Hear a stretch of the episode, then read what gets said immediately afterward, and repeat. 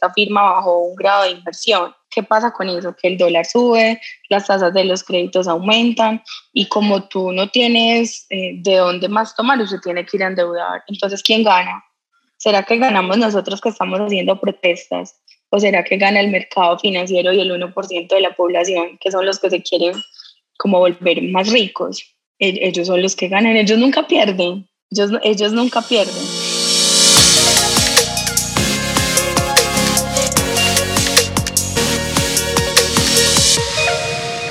Hola people, bienvenidos a un nuevo episodio de Factor Esencial. Como siempre tenemos invitados maravillosos de los cuales tenemos muchísimo que aprender y el día de hoy no va a ser la excepción. Nos acompaña Jenny Saldarriaga, quien es contadora y asesora financiera, fundadora de la empresa Mundial de Contadores, en donde cabe resaltar que todas las personas que trabajan allí son madres, cabezas de familia.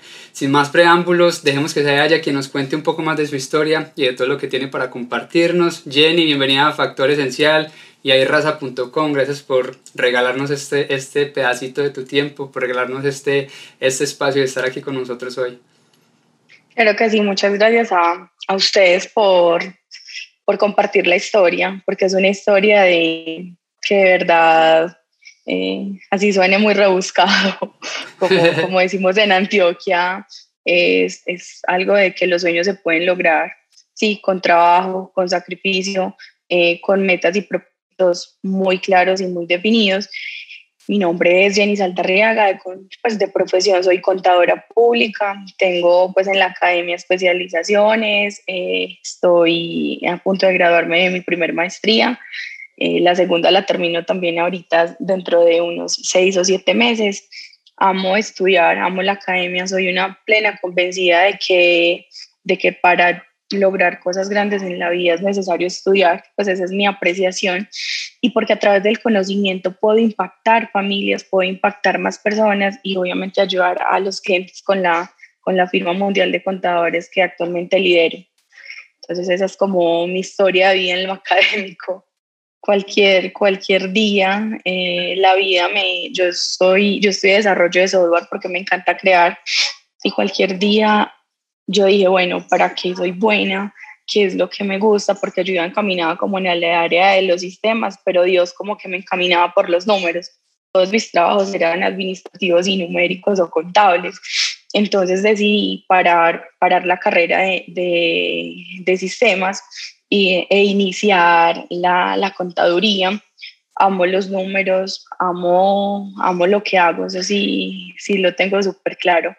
Y lo, lo, lo, que pasó con Mundial fue que, como, como todas las personas acá en Colombia, trabajaba, mi historia es que trabajaba en una, en una empresa, en una constructora, y con un grupo de amigas, eh, cualquier día creando, imaginando, soñando, sí, como poniéndonos esas metas. Yo dije, no, pero tenemos que tener una empresa contable, para que le prestemos los servicios outsourcing a toda esta gente, porque yo veía que los gerentes se estresaban, que gestión humana se estresaba porque no, no sabía cómo, bueno, este es el perfil que necesitamos, pero, pero como que no encontraban el camino y nos, pues, y nos considerábamos ese grupo de amigas muy diligentes y empezó la idea, empezó la idea, entonces yo sí siempre voy como un paso adelante yo, bueno, ¿cómo, ¿cómo le pondríamos a la empresa? Global de Contadores, Mundial de Contadores, y así fue Mundial de Contadores, y, y desde ese día dijimos como hay que traspasar fronteras, aunque ellos no hicieron parte pues como de,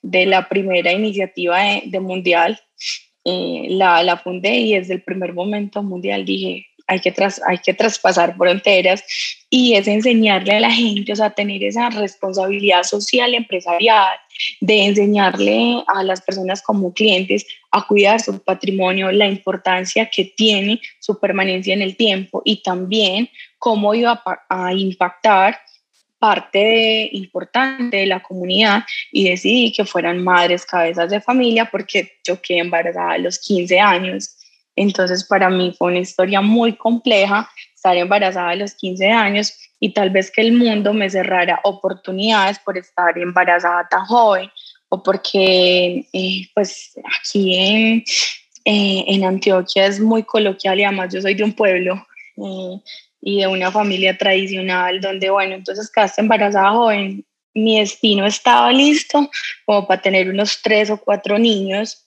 y, quedarme en la casa como haciendo lo que Casarte pues, y, esperar a que el, que el esposo llevara la comida. Esa, es, esa era la, la mentalidad. Así es, pero, pero mi rebeldía y, y las pocas oportunidades que, que, tuve en la vida me, me, enseñaron como no, o sea, usted puede, usted es berraca, hágale que usted lo puede lograr. Y una de esas oportunidades pocas que tuve en la vida, la supe aprovechar y encontré como todos ángeles, ángeles en el camino y también quise ser un ángel para esas personas, madres de familia que no tenían experiencia, pero que querían salir adelante, que querían estudiar, que querían darle como un, porvenir muy bueno a sus hijos. Y ahí es donde nace Mundial de Contadores con responsabilidad social empresarial eh, más que todo apoyando madres cabezas de familia.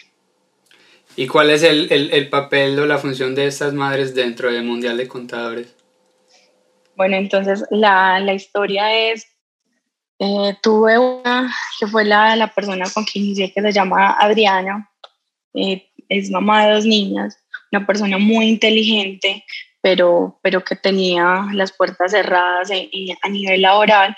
Entonces lo que hacemos es que Mundial las acoge, les ayuda con el estudio, aparte las, les da la inducción, le, las forma, ¿sí? Para lo que ellas mejor saben hacer y hacen como esa carrera dentro del Mundial de Contadores hasta el punto de llegar donde, donde quieran. Eh, te digo que Adri empezó de auxiliar y llegó a ser la, la coordinadora administrativa. Eh, tengo otras, otra chica que se llama Luz, eh, que es también de un pueblo que tiene una historia de vida muy, muy hermosa, que, que empezó de auxiliar y hoy es coordinadora junior. Entonces, lo que les decimos es, venga, es que se puede lograr. O sea, estudia, nosotros te ayudamos y te damos la oportunidad. Y eso es muy gratificante para todos has recibido por parte de, de, los gobiernos o alcaldías o de algunos institutos ayuda para que esto crezca más o, esto ha sido simplemente iniciativa tuya y lo has desarrollado, digamos, tú sola?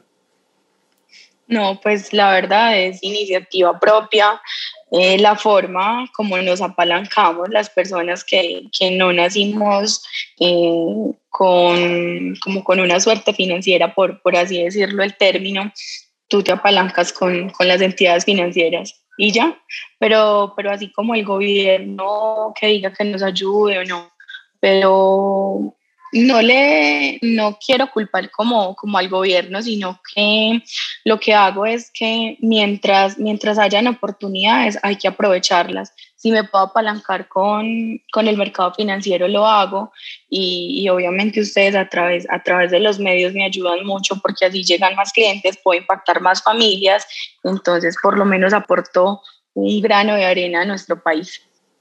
Amén, amén. Creo que estas, estas personas como tú son personas las que verdaderamente hacen y construyen un país. Y ya saltándonos un poquito más al tema financiero, ¿por qué crees que sea tan importante la educación financiera?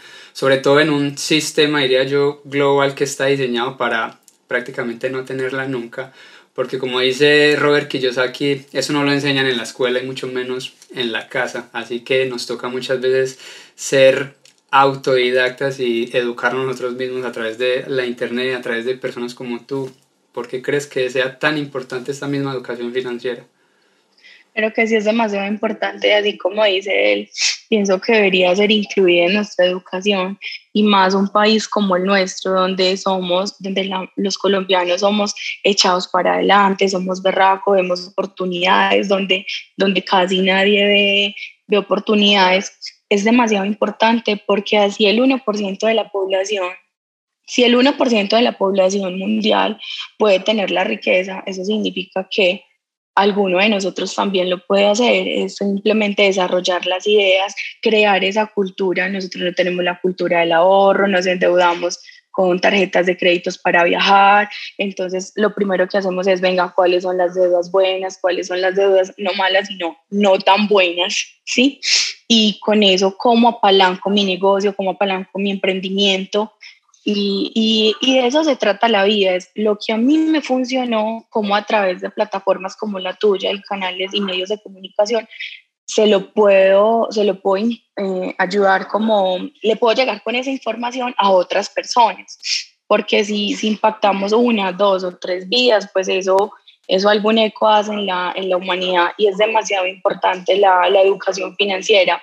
Eh, miremos, por ejemplo, las personas que se ganan la lotería, y que nunca han tenido los recursos. En un mes no tienen nada porque no tenemos la educación financiera para administrar esos recursos.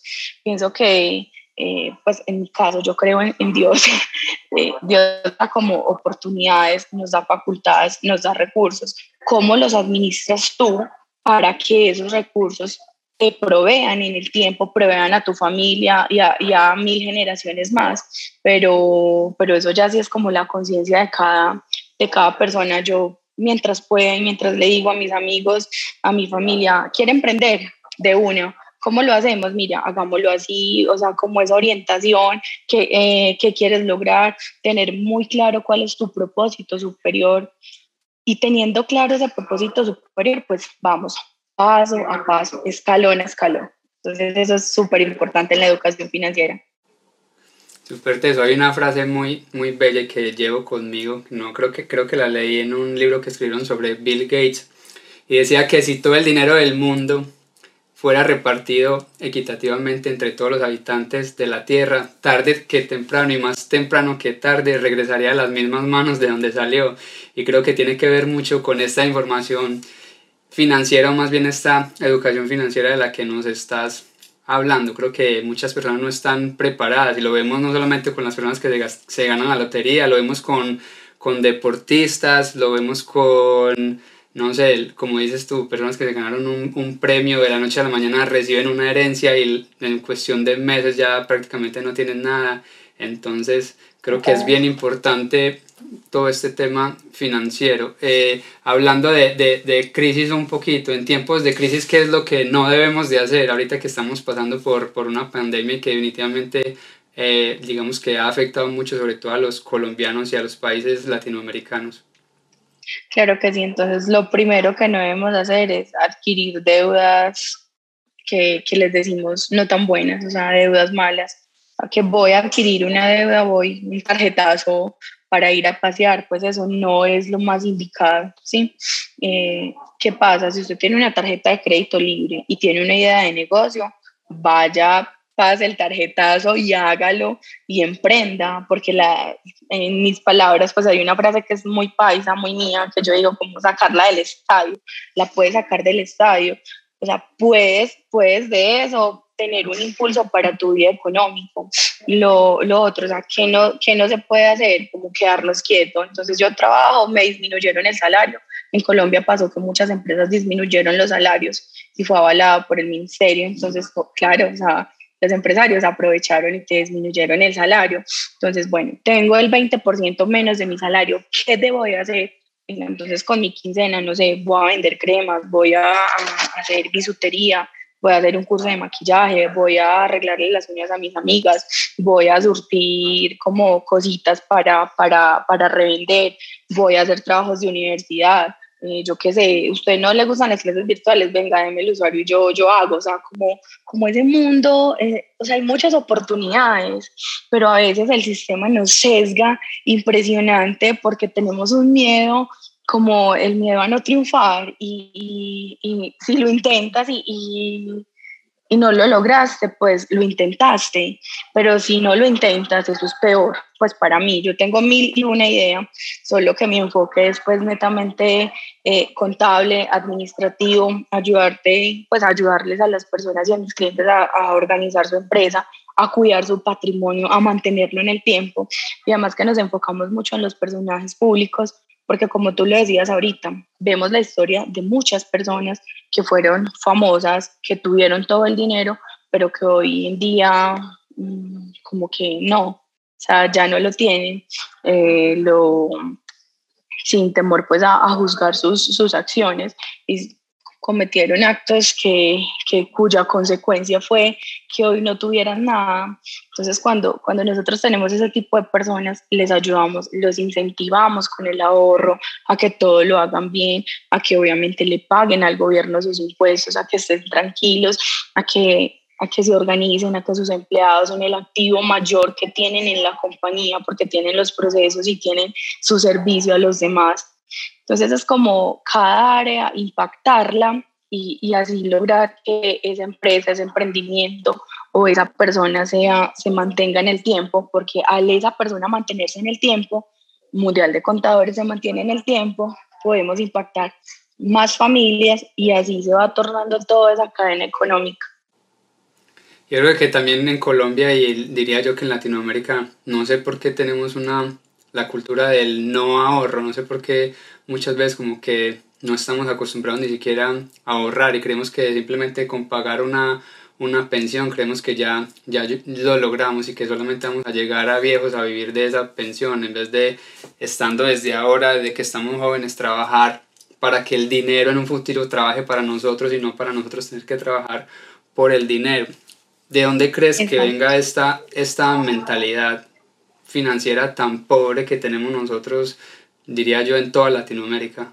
Soy colombiano y tristemente debo decirlo que, que traemos esa mentalidad donde no hay ahorro, donde todo lo dejamos para después, donde creemos que vamos a ser jóvenes como que por siempre y no nos preocupamos por este momento en lo que va a pasar en un futuro, sino que no, simplemente nos pasamos postergando, yo lo llamo como el arte de postergar, sabiendo que podemos empezar a actuar desde ahora. ¿De dónde crees que vengan, que vengan estas, estas costumbres como que nos impiden o más bien nos, nos limitan? Es un tema netamente cultural. Donde, donde somos criados con, con, tenemos unos patrones mentales de que la plata es para los ricos, eh, pues eh, eso solo es para, eso no es para usted, mi hijo, eso es para otras personas, ¿sí? Postergamos absolutamente todo. cuando hay en estos días? O sea, y en estos días es un, o sea, es el día más incierto que hay, ¿no? O sea, colócale, colócale fecha, o sea, voy a estudiar, sí, pero ¿cuándo? En enero 21 del 2022, listo, o sea, le colocaste fecha. Un día de estos, eh, no, o sea, eso, eso, es, eso es algo que, que, tenemos, pues tenemos unos patrones mentales muy, muy sesgados a nosotros y eso es uno de los principales, principales motivos, porque claro, como, como en esa cultura y todos son así, entonces tú lo ves normal. Al contrario, entonces cuando tú empiezas a actuar diferente, cuando tienes una disciplina y te levantas siempre a la misma hora, cuando oras, cuando tienes planificado tu día, cuando sabes lo que vas a impactar, cuando, cuando tienes como organizado de ese modo tu vida, tú empiezas a ser como la persona diferente de ese, de ese mundo. Y ya cuando, cuando menos piensas es que, ah, bueno, vas un paso más adelante que ellos y, y ve, pero ¿por qué? Entonces todo el mundo te pregunta, pero ¿por qué? Yo, de hecho, ayer me pasó algo así muy similar y yo decía, muy madre, pero, pero la gente no sabe que, que yo me levanto súper temprano, que oro, que luego hago deporte y que luego planifico mi día y que mis días se pueden acabar a las 12 y 1 de la mañana, que yo estoy pensando en cómo impactar más gente, que, que en la pandemia fue una de las empresas que más ayudó a, a los empleados porque claro, o sea, imagínate esa, esa conmoción emocional, de nos vamos a quedar sin trabajo, ¿qué va a pasar? Eh, entonces, ¿con qué vamos a comer? Entonces, ¿con qué vamos a estudiar? Y si no estudiamos, no progresamos. Y, y es darle como, como, como esa voz de aliento a una persona e, e impactar su familia. Entonces, es, es como esa, esa, cultura que nosotros tenemos es, es muy compleja y no es culpa ni de nosotros mismos porque porque pues no, no elegimos nacer eh, donde nacimos, pero sí es culpa de nosotros, pero sí es culpa de nosotros no aprender, no hacerlo, no intentarlo, ¿sí? Y yo hoy pues le agradezco a la vida haber nacido en mi pueblo y le agradezco haber tenido la familia que tuve y agradezco haber, haber quedado embarazada a los 15 años porque eso fue como, como el empujón, como esa gasolina para, entonces hay alguien que está siguiendo los pasos, entonces usted qué va a hacer, entonces cómo lo va, qué vamos a hacer, cómo lo vamos a, a, lograr. Y, y, obviamente pues que, que, soy una persona muy espiritual y, que Dios me ha puesto a, a, las, los ángeles en mi vida y las personas necesarias para, para salir adelante y poder infectar más familias. Entonces, nada, o sea, es intentarlo. Y si, si lo logra, pues súper bien porque lo logró. Y si no, pues intente otra cosa y ya sea el mejor en lo que haga. Esos cuentos suenan como muy rebuscados porque son como muy de coach, pero, yo creo que se me ve el sentimiento cuando digo, o sea, es que usted es capaz, o sea, usted lo puede hacer, sabe hacer cremas, pero haga las cremas más deliciosas del mundo, o sea, haga los frijoles más deliciosos del mundo, haga el mejor programa del mundo, o sea, el mejor pianista del mundo. O sea, de hecho, aprendiendo a tocar piano. Ahí lo tiene a la orden. Pero yo creo que eres el resultado de todo eso, que es de eso mismo que estás diciendo, de levantarte temprano, de tener una rutina. A veces la gente no sé por qué le tiene tanto miedo pues a eso, a esto de levantarse temprano, de escribir las metas, los propósitos. Yo creo que siempre una disciplina va a llevar a otra disciplina. Si comienzas a ir al gimnasio no tienes que ir dos horas el primer día, puedes ir cinco minutos, pero seguramente al mes ya estarás yendo las dos horas y al mes ya vas a decir ya quiero cambiar mi dieta y si quieres cambiar tu dieta entonces ya me voy a empezar a vestir mejor o voy a empezar a, qué sé yo, a tomar un curso de, de, alimentación o de pancakes o de lo que sea, porque esa disciplina se va volviendo una bola de nieve y cuando menos piensas ya has crecido tanto personalmente, espiritualmente, que es cuando la gente te empieza a ver diferente. Y no es que tú seas diferente y te estés creyendo más que ellos, no es el hecho de que estás evolucionando como persona y, y, eso es a lo, que, a lo que vinimos. Pues yo me siento feliz y puedo ser consciente de que hoy soy mejor persona que ayer, pero porque hoy me levanté tomando esa decisión de decir hoy soy mejor persona que ayer y hoy voy a hacer esto que quizás ayer me daba pereza, pero igual me levanté a las 5 de la mañana como todos los días, o igual fui al gimnasio como todos los días, o igual leí como todos los días porque es lo que me, pues lo que amo, lo que me hace crecer y es también lo mismo que estás diciendo, es lo que te tiene hoy en el lugar donde estás, porque uno acostado en la cama, la gente no va a llegar a tocarle las puertas a uno a decirles, ve, aquí hay una oportunidad, así que es mejor estar preparados y que esa mejor, que esa oportunidad se presente, a que se presente y no estar preparados, y tú misma lo dijiste ahora, si solamente el, el, el todo el dinero del mundo está en el 1% de la población, ¿por qué no ser parte de ese 1%? ¿Y por qué conformar, conformarnos con ese 99% pues que está en, prácticamente en, en, el olvido. Yo pienso que en la vida Dios, Dios tiene como unos planes para, para las personas y te pone como en el camino esas bases para lograrlos. Lo que pasa es que a veces las personas somos muy tercas. De hecho, yo era muy terca y, y pues si no sé, y tú eres como el, la vida y el destino para un lado y tú para el otro la vida para acá y tú para el otro. Porque me pasaba a mí con los sistemas, aunque sé por qué lo estudié, como que yo era por ahí, pero la vida me, me enderezaba y como que yo no entendía. Y, y así como tú dices, eh, obviamente la vida no siempre es perfecta, pero yo siempre que, que me levanto y que me acuesto, perdón, yo digo, bueno, si, si hoy dejo este plano, eh, ¿qué, ¿qué pasa? ¿Estaría feliz? ¿Estaría plena? Y si mi respuesta es sí, es un día bien vivido, o sea, valió la pena y, y en eso estoy como, como siempre, eh, el dejar huellas en, las personas, eh, en el dejar información, en el de impactar vidas eh, y además con todo lo que está pasando pues en, en, nuestro país en materia social, política y tributaria para, como para rematar. Entonces, ¿cómo tú, desde tu perspectiva, ves las cosas buenas de la vida? O sea, cómo de, de, los miles de problemas que están pasando, cómo le puede sacar provecho. O sea, como en el COVID, las personas que sabían de tecnología, o sea, se dispararon, ¿sí? Por ejemplo, entonces, ¿cómo, cómo hacerlo? ¿Cómo crear contenido valioso para un público objetivo? No sé, como a mí se me ocurren mil ideas. Usted me dice y montamos empresa. Y ahorita vas a abrir también oficina en Bogotá y tienes planes de abrir en Miami también. Cuéntanos un poquito de esos planes que vienen para Mundial de Contadores, que ahora sí nos vamos mundial. sí, pues de hecho, eh, bueno, Mundial empezó literal en, en un cuarto de reloj. y luego fue pasando, a mí me encanta el sur, pues en Medellín, Itagüí, estuve mucho tiempo allá eh, y luego ya pasamos al, al poblado, que es la, la oficina actual, eh, la ampliamos, es súper linda cuando quieras venir, de, de hecho súper invitado. Y abrimos oficina en, en Bogotá, es en el edificio de la Contraloría y es también súper agradable porque nos, nos encanta como como que las personas se sientan cálidas y que cuando lleguen no sientan que le vamos a hablar de números, sino como que hay una cercanía y que nos preocupamos por ellos eh, desde, desde, obviamente, desde su patrimonio, porque tener una tranquilidad económica es también importante y es muy interesante y más en este tiempo.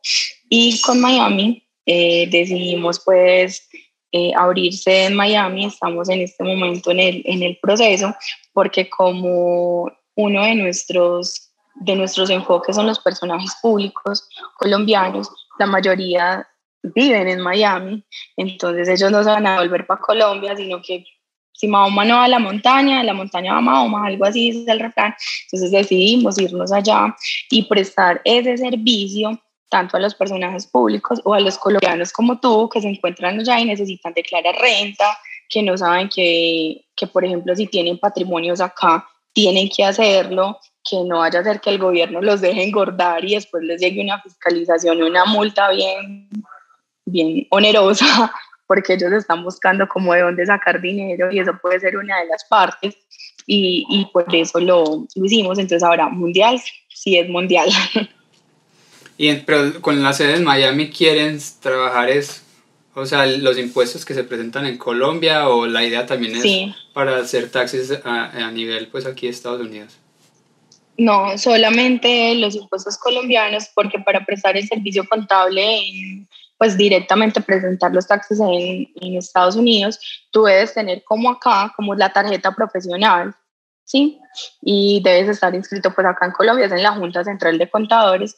Entonces, allá lo que podemos hacer es prestar los servicios a colombianos, pero que tengan que ver directamente con Colombia, porque si lo hacemos, o sea, si lo que hacemos es presentar los, los impuestos de allá, pues no sería como ético y no, no estamos pues en este momento como para generar controversias.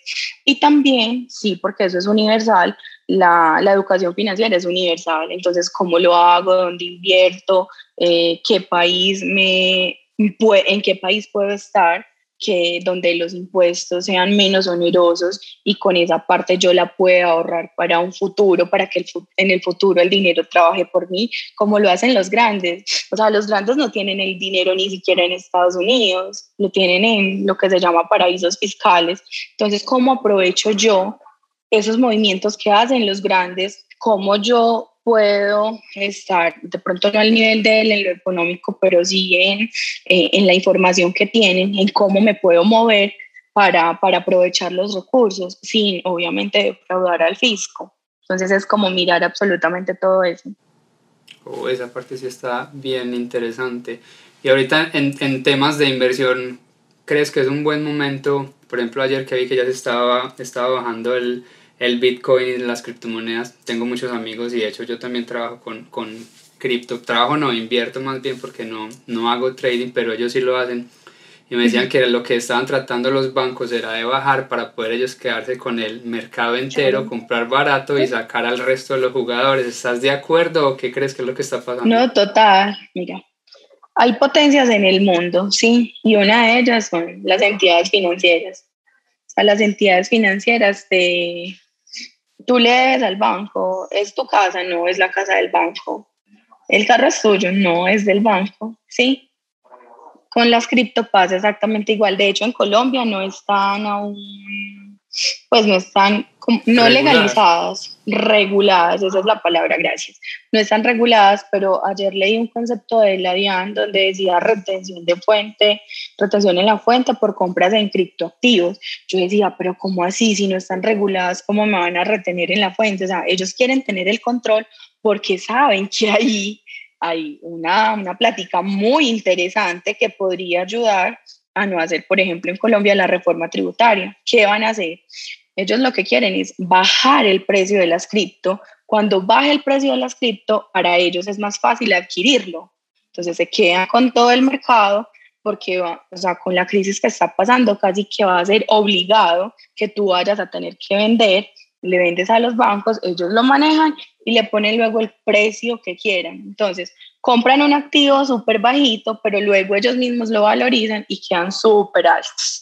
Entonces, eso, eso es un negocio y así mismo deberíamos pensar todos, como piensan las entidades financieras, como piensan los grandes. O sea, los grandes ven que compran eh, empresas quebradas ¿sí? ¿Por qué? Porque esa empresa quebrada, esa pérdida fiscal que tiene, yo la puedo compensar con mi empresa. O sea, no creas que, bueno, esto, suena muy terrible lo que voy a decir, pero a veces sí hay que le meten corazón, pero la mayoría de, de las situaciones es netamente financiero, o sea, es el negocio, tipo las fundaciones, o sea, la gente porque forma fundaciones, obviamente tienen un sentido social, pero también lo tienes que ver del lado económico. Entonces, como que siempre están esas dos, esas dos vertientes ahí esperando qué va a pasar.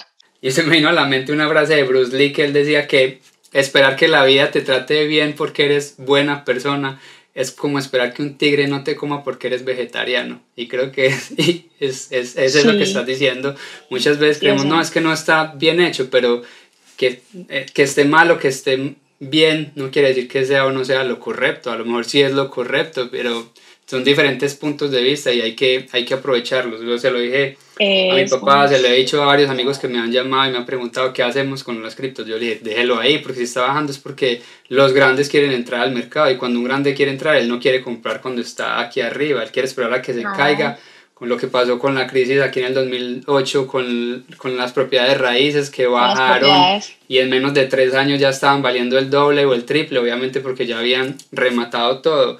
Ahorita he estado leyendo mucho, consultando mucho para las personas que están en Estados Unidos, Centroamérica y aquí nos escuchan muchísimo, sobre todo en México, y es que se aproxima una crisis. ¿Qué opinas de esto y qué opinas también de que estén imprimiendo tantos, pero tantos billetes? ¿Cómo afecta esto a una economía? Mira, lo, la crisis, pues eh, la crisis está desde la pandemia solo que yo creo que no hemos visto el resultado, no hemos visto la crisis en su furor. Eso es, eso es real.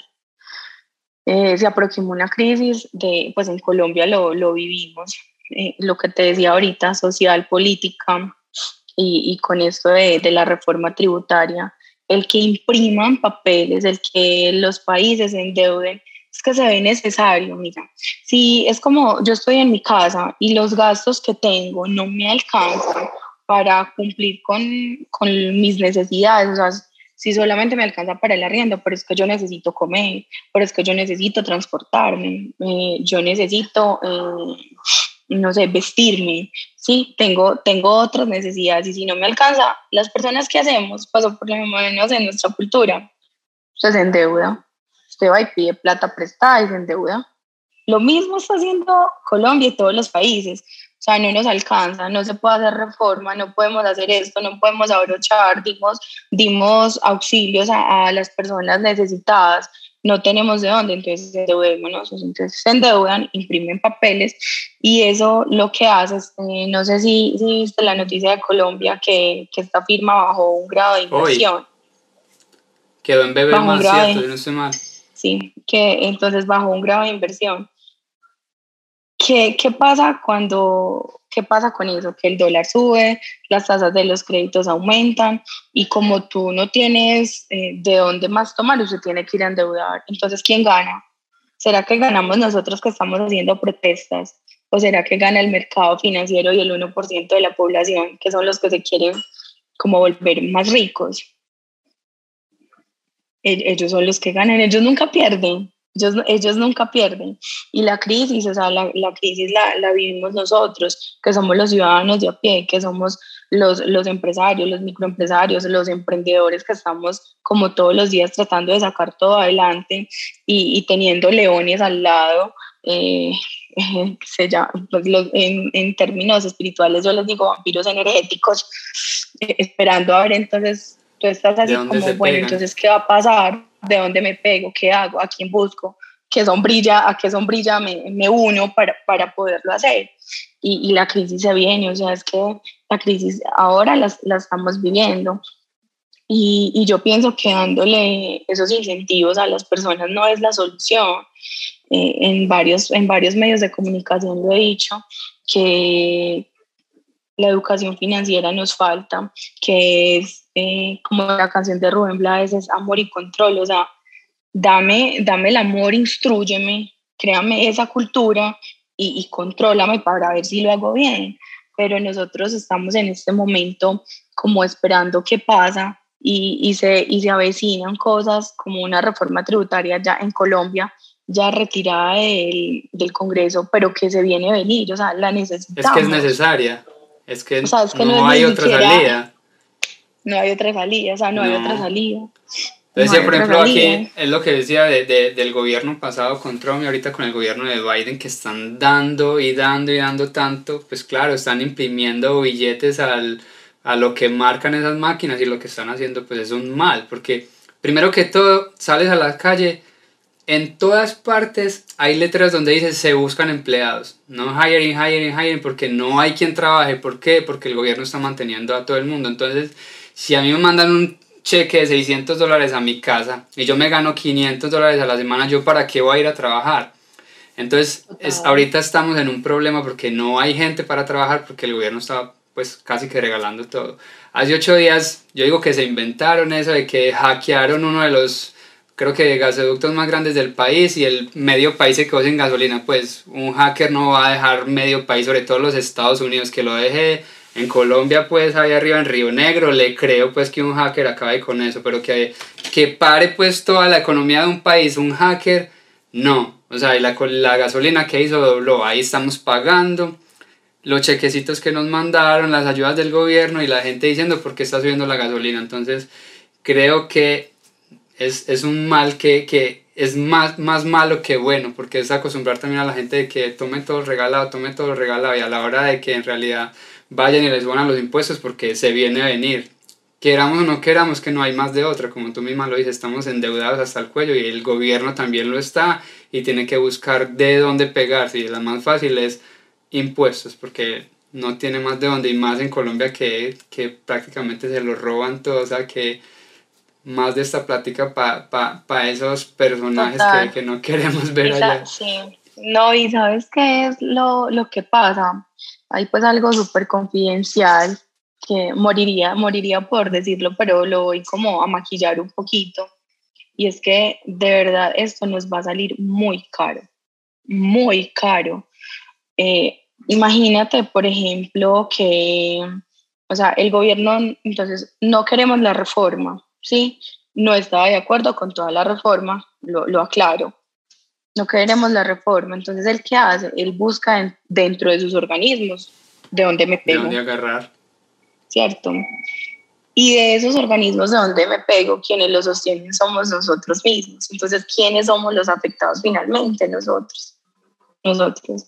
Y, y, eso, o sea, la idea es, venga, lo de la reforma tributaria es, muy, muy chistoso para no llorar. Queríamos recaudar inicialmente 24 billones, luego bajamos a 14, luego este nuevo ministro dijo que 10, bueno, algo, en algo así va. Y en los pliegos de cargos que, que le hicimos al gobierno vale 84 billones. Yo decía, no, entonces necesitan 8 reformas. Sí, pues te están locos. Pues, no, y leyendo la, leyendo la reforma, tampoco, cabe aclarar que no, no estaba de acuerdo con todos los puntos, pero tampoco. cabe decir que los más beneficiados fueron los ricos. Primero porque ya no les van a grabar el, el patrimonio a la riqueza. Ya no les van a clavar a los pensionados de más de 7 millones. Entonces ellos felices con que el pueblo esté allá batallando porque ellos ¿Quién ganó ese 1%? No les, no les claro, o sea, no les pasó nada. No les pasó por ejemplo, yo estoy en, una maestría de, de, Derecho Fiscal con énfasis en, en, tributario y el doctor Julio Roberto Pisa, que es un, pues un, el doctor es una eminencia en esto, nos decían que se gasta la plata en Colombia. Bueno, decíamos, listo, o sea, sí se gasta, que la corrupción, que el otro, eso es una realidad, o sea, porque nos enfocamos en el problema, ¿no? En la solución. ¿Sí? Y, y con esto decía, bueno, se hace, se hace necesaria la reforma tributaria, se hace necesaria que, que el gobierno nos escuche, pero, pero a costa de qué, Sí, o sea, costa, esto, que, esto que nos va a costar, esto nos va a costar una crisis financiera de la cual no nos vamos a levantar más o menos en 20 años. Porque si en la reforma, por ejemplo, eh, como lo que hacen los otros países, todo es grabado con IVA, pero hacen apoyos a las personas menos favorecidas para devolverle ese IVA, o sea, para incentivarlos, para apoyarlos. Porque entonces ahí, ¿quién es el beneficiado? Por ejemplo, con los servicios públicos. Ah, no, es que quién, quién vamos a grabar los servicios públicos yo, o sea, si, yo no, pero pues si tú eres de estrato 6, 7, 4, 5, pues pagas el IVA y eso se le devuelve a las otras personas a través de programas de, pues, por ejemplo, acá es de, de bienestar social, de familias en acción y otros programas que da el gobierno. Entonces ahí, como lo que tú decías, ellos se beneficiaron, no me van a grabar, no, mm, listo. O sea, es que todos comemos, todos utilizamos los servicios Sí, hay servicios que son para todo el mundo, entonces cómo aprovechar eso para que los que más ganan sean los que más paguen, porque así estaba hecha la reforma, los que más ganan eran, eran los que más iban a pagar, ellos ganaron, como nosotros, nosotros saliendo a marchar, eh, hicimos que la, que la tumbaran. Y todas ir algo, la reforma la van a hacer y, y la van a hacer de a poquito. Ah, cambiemos este artículo, cambiemos esto, cambiemos eso, o sea, peor no nos vamos a dar cuenta pues...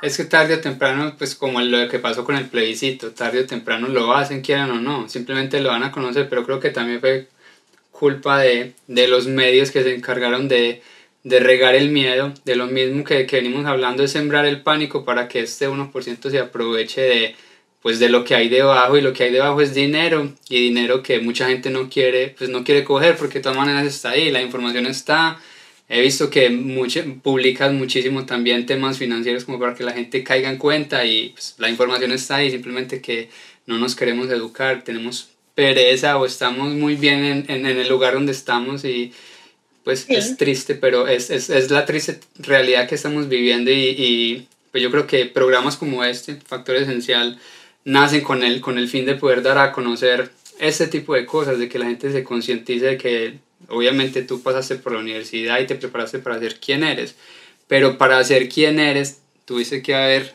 sido consciente de, de, de, qué era lo que querías y cuál era ese mismo propósito y encontrar ese propósito es gratis. Y el propósito de este programa es también que la gente entienda que puede encontrar su propósito, que puede apasionarse por las cosas, que para luchar y para, pues, que, que para llegar al, al, lugar donde, donde quieres estar, donde sueñas estar, tienes que tener el coraje, tienes que trabajar por tus sueños y muy duro, tienes que comer mucha de la que sabemos para poder llegar a donde quieres estar, porque muchas veces como que nos, nos, nos estamos felices en esa zona de confort ahí tranquilos, pero salir de esa zona de confort, siempre lo digo, al inicio puede ser doloroso, en la mitad puede ser súper caótico, pero a la final te habrás dado cuenta de que habrá valido el amor y no la pena. Jenny, mil gracias por haber estado aquí en el programa. Siempre hago una última pregunta. cuál es tu, cuál es tu factor esencial? ¿Cuál es ese, esa parte de ti que quieres dejarle al mundo? Que digan una vez que partas de esta, de esta vida terrenal, ¿cuál sería ese mensaje?